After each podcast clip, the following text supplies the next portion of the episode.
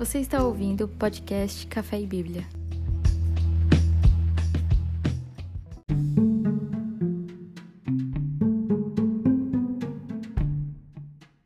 Fala galera, tudo bem? Hoje, nossa 14 semana. Hoje a gente vai concluir o livro de 1 Samuel e vamos até o capítulo 17 de 2 Samuel. Então, a gente vai começar agora pelo finzinho do livro de 1 Samuel, que fala ali naquela, naquela parte onde Saul morre, né? E ele, ele, ele tenta trazer Samuel dos mortos de volta. Então, o que acontece é que Samuel já tinha morrido e Saul estava cercado por seus inimigos, né? Ele não tinha quem recorrer. Lembrando que Samuel era o profeta, né? Era quem ele recorria de alguma, de certa maneira, mesmo sendo rei, né? Então, em um ato de desespero, ele se vê perdido ali no meio de todos os, é, os exércitos que estavam indo contra ele, ele vai até uma, uma mulher, né, uma mulher que conjurava os mortos, para tentar falar com Samuel. E de alguma maneira Samuel aparece para ele ali, né? O texto vai dizer que Samuel falou com Saul, né? Dá a entender que era realmente Samuel falando, né? E não simplesmente um demônio. Essa interpretação não é algo fechado, não existe um consenso em relação a isso, mas uns entendem que era Samuel, outros entendem que foi realmente a mulher que trouxe Samuel dos mortos, outros entendem que foi Deus que trouxe Samuel dos mortos para julgar Saul. O fato é que Saul estava desesperado e ele cometeu um pecado, né, que Deus tinha proibido esse tipo de comunicação com os mortos, mas é, Samuel de alguma maneira voltou dos mortos ali para trazer um juízo ali sobre Saul, né? Para trazer um, um, uma, um decreto sobre Saul de todo o, os pecados que ele havia cometido, né? E mais para frente um pouquinho ali, Saul ele estava cercado por seus adversários e vendo que ele seria derrotado e morto, morto, né? Pelos seus adversários, ele acaba se matando. Ele se lança em cima da sua espada e se mata, né? Para não cair nas mãos dos seus adversários. Bom, no capítulo 1 ao 3 de 2 Samuel, a gente tem aqui é, Esbozete, né? É filho de Saul, ele é declarado rei. E a gente tem também a guerra entre os filhos de Saul e os filhos de Davi, né? Então, 2 Samuel começa com Israel totalmente dividido. Judá era uma tribo que seguia Davi, mas o resto seguia o sucessor de Saul, né? No caso, Esbozete. Abner era o chefe dos exércitos de Saul e ele fez um pacto com Davi né, de ajudar ele a conquistar o trono. Porém, os, os homens de Davi é, acabam matando Abner sem o consentimento, né, sem, sem que Davi soubesse disso. E algo interessante aqui no capítulo 1 é que a gente vê que teve um homem que tentou levar o crédito pela morte de Saul, né, achando que Davi o honraria por isso. Então, quando Saul morreu, esse homem é, chegou diante de Davi falando: Olha só, Davi, matei Saul, sendo que ele não tinha matado, né? ele queria levar o crédito, achando que Davi ia honrar ele. E isso trouxe morte para ele, né? Porque Davi ele ele não aceitou que tocassem né, em Saul, mesmo Saul perseguindo ele, e esse homem acaba é, atraindo um, morte para si mesmo, né? Pela mentira dele e pelo, pelo por ele tentar enganar Davi ali dizendo que tinha matado Saul, né? E então Davi mata ele é, é, pelo que ele cometeu, né? Por esse, por esse pecado ali. Dos capítulos 4 ao 7, a gente tem ali é, Esbozete, né? Ele é morto e os homens que o mataram, eles fizeram isso sem o consentimento de Davi. Davi, mais uma vez, não queria é, tomar o trono à força, né? E eles fizeram isso achando que é, eles seriam honrados por Davi por isso, como aconteceu com Saul, né? O Saul morreu, o homem tentou levar o crédito dizendo que ele tinha matado Saul para ver se Davi honrava ele, e ele foi morto por Davi porque tocou, né? Ou disse que tinha tocado no ungido do Senhor. E com Isbosete, filho de Saul, acontece a mesma coisa, né? Os homens matam ele e ficam felizes e vão diante de Davi com alegria dizer que mataram o adversário de Davi exatamente como é, é, tinha acontecido né, com aquele Amalequita lá, que disse, que disse ter matado Saul. Então, Davi, mais uma vez, ele não poupa a vida desses homens, né, por terem matado Esbozete, filho de Saul. E Davi, de alguma forma, ele entendia que não era daquela forma, né, não era daquele jeito que ele subiria ao trono, mesmo tendo uma palavra de Deus que isso ia acontecer. Muito interessante isso. O capítulo 5, Davi é confirmado como rei de Israel. Ele já era, em partes ali, né, o rei de Judá. E Deus entrega os filisteus nas mãos de Davi e ele os derrota. Capítulo 6, Davi busca é, a arca de Deus na casa de Aminadab, aquele episódio famoso, né, onde é, Uzá coloca a mão na arca ali e os bois tropeçam e ele vai segurar a arca e acaba que ele é fulminado e morto, né? E o versículo 8 vai dizer que Davi ficou contrariado, porque Deus tinha matado Uzá, né? Ele não entendeu, assim como nós hoje, né? Nós olhamos para isso e a gente fica sem entender. Poxa, ele foi tentar de alguma maneira é, é, é, não deixar que uma tragédia maior acontecesse, né? Que a arca caísse, mas ele foi imprudente e de alguma forma ali ele foi punido pelo pecado dele. E a gente vê que até Davi fica sem entender o que estava acontecendo, né? E a gente vai ver mais pra frente que Davi traz de volta a arca, né? Depois de três meses, ele manda a arca para outro lugar, porque ele fica com medo de trazer a arca para perto dele. Mas de alguma forma ele compreende, ele entende como tem que ser feito. É como se Davi tivesse lido de volta os escritos da, da lei e tivesse entendido agora. Não, elas não, a arca não pode ser carregada em bois, ela precisa ser carregada pelos ombros dos homens. Então ele corrige isso e ele começa, ele traz a arca novamente, né? Ele começa o, o trabalho de trazer a arca de volta. Não mais em carro de bois, mas sim nos ombros, né? Dos homens que carregavam a arca. E Davi vai dançando à frente da arca né, e sacrificando a cada seis passos, né? Parece que ele, de alguma forma, ficou cheio de temor ali e tentou é, sacrificar e fazer tudo do jeito certinho para que ninguém mais morresse. O capítulo 7 é, vai dizer que Davi quis construir uma casa para Deus, né? E Deus fez então a promessa de estabelecer o trono dele para sempre, né? Pelo fato dele querer construir um lugar para Deus morar, Deus falou: "Não, eu é que vou construir uma casa para você e para sua descendência eternamente". Uma promessa linda. O capítulo 8 e 11 narra algumas conquistas militares de Davi, né? Então, o, é, o capítulo 9, por exemplo, vai narrar a história de Mefibosete, filho de Jonatas, né, o neto de Saul. Então, o capítulo 11 narra aquele pecado muitíssimo famoso de Davi com Betseba, né? Ele estava é, os reis estavam na batalha, né? Era a época que os reis saíam para a guerra.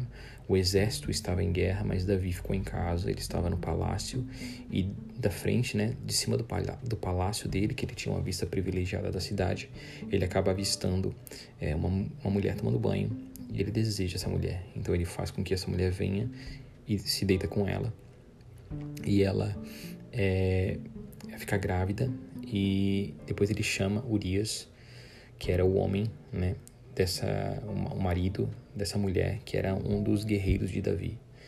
E ele chama Urias na batalha e manda que Urias vá para casa, né, no intuito de fazer com que Urias se, do, se deitasse com a sua esposa, para que aquela criança, quando nascesse, é, é, fosse tida como filha de Urias, né, uma vez que ele teria deitado com a sua esposa naquele período. Mas Urias, ele é alguém que era, era era um servo fiel, né, do seu senhor, do, do exército, e ele não quis ir para casa. Ele falou para Davi: Como que eu posso ir para casa, dormir na minha cama com a minha esposa, se todo o exército e o meu chefe e todas as pessoas estão lá guerreando? Não, de forma nenhuma, eu vou ficar aqui, eu não vou fazer isso com eles.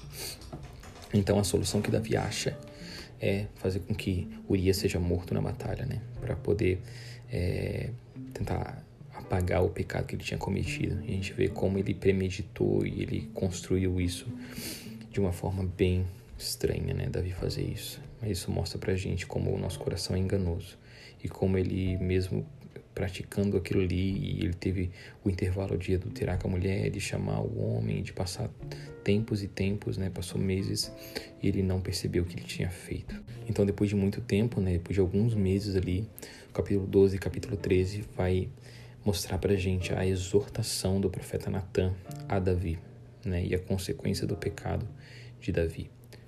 O capítulo 12 manda, é, vai dizer que Deus né, manda Natan exortar Davi né, do seu pecado, né, quase um ano depois. Então, olha só quanto tempo se passou desde que tudo aquilo tinha acontecido e Davi não tinha se arrependido e não tinha sido tocado do que tinha feito. Mas Deus levanta Natan e manda com que Natan vá lá e exorte Davi. E mesmo Deus dizendo que a criança, né, o filho de Davi, não sobreviveria, ele tinha poucos meses de vida ali, é, Davi sabia que Deus era misericordioso e ele fica intercedendo pela criança com jejum e com oração até que a criança morre, né? E o capítulo é, o capítulo 12, né, ele, ele mostra essa consequência, né? do pecado de Davi caindo sobre os filhos dele, né? o filho dele e sobre a descendência dele. Então, por causa do arrependimento de Davi, Deus perdoa sim o pecado dele, mas existem níveis de consequências que ele precisa pagar, né? Porque pelo que ele plantou. Então a criança morre, mesmo ele jejuando, não, não tem o que ele fazer, a criança morre e Deus diz que a espada jamais se apartaria da casa de Davi, né? que ele tinha traído ali, atraído para si e para sua família uma desgraça bem complicada. E na sequência a gente já vai ver a história de Aminon e de Tamar e Absalão, né? que eram filhos de Davi. A gente vê que Tamar, ela, uma das filhas de Davi, ela foi violentada pelo seu meio-irmão Aminon, né? E depois Absalão, ele vai e vinga a morte da irmã Tamar matando Aminon. Então a gente vê aqui uma tristeza acontecendo, né? Irmã, irmãos aí, né? Uma irmã violentada por outro irmão, daí o outro irmão vinga e mata o outro irmão. Uma coisa bem triste acontecendo. Mas a gente vê que isso é fruto, é consequência daquilo que Davi havia feito, né? Bem triste. Bom, o capítulo 14 e 15 é, ele vai mostrar para a gente o desenrolar da promessa de Deus a respeito do pecado de Davi, né? Então ali é, a gente vê que Absalão ele tinha sido exilado depois de matar Aminon, né? Ele vingou a morte da irmã e ele matou Aminon, então ele foi exilado. E a gente vai ver que ele volta para Jerusalém, mas ele começa a conspirar contra o pai dele, contra o rei Davi. E ele começa a seduzir quase que praticamente Israel inteiro. Ele começa a, a seduzir o povo para tomar conta do trono, né? E tendo ele de fato conseguindo ali, conseguindo é, é, persuadir o povo contra Davi, ele foge, ele foge, Davi foge, melhor dizendo, né, de Absalão, com 600 homens que eram os homens fiéis a Davi, né? Esses homens fogem com Davi. E muitos desses 600 homens nem israelitas eram, mas eles eram fiéis a Davi. Aitofel, que era o conselheiro de Davi, também se junta a Absalão, né, que era o homem que dava os melhores conselhos e as palavras de Aitofel eram tidas como próprias palavras de Deus mesmo. A gente vê que até esse homem trai Davi e, se, e é seduzido, persuadido por Absalão. Uma coisa importante, Davi ora para que Deus confunda os conselhos de Aitofel, porque ele sabia que os conselhos de Aitofel tinham sabedoria. Então, quando Aitofel se volta contra ele e vai estar com Absalão para aconselhar Absalão e vai estar do lado dele, ele ora, ele ora para Deus: Senhor, confunda, transforme os conselhos de Aitofel em loucura. E a gente vai ver que isso tem muito impacto lá na frente, porque muitas coisas que Aitofel fala, Deus confunde e por isso é, Davi consegue de volta a restituição do seu, do seu trono, né, do seu reino. E para a gente finalizar, o capítulo 16 e 17 de 2 Samuel vai mostrar a relação sexual de Absalão à vista de todo Israel e a fuga de Davi, né, é, do seu filho Absalão.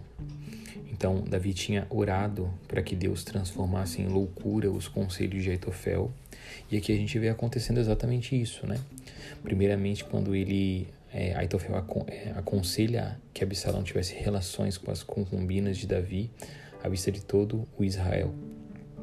Aitofel fala para Absalão fazer isso, né? E a gente vê que isso é algo que traz uma destruição ali para Absalão. E o segundo conselho, no capítulo 17, foi que Absalão enviasse é, os 12 mil homens para lutar contra Davi. Uzai, que era outro, outro conselheiro de, de Absalão, vai dizer que era loucura aquilo que Aitofel estava falando e ele dá outro conselho para Absalão, né?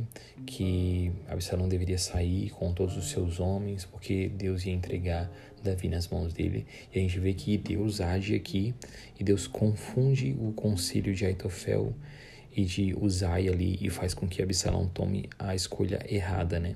E por causa dessa escolha, ele perde essa batalha contra Davi e Davi consegue retornar é, para casa. Então a gente vê aqui que tudo foi baseado nas atitudes de Davi, atitudes que Davi teve de pecado trouxeram consequências, mas Davi se arrependeu e orou para que Deus confundisse a mente de Aitofel e de seus inimigos, e Deus ouviu a sua oração e isso foi a salvação para Davi.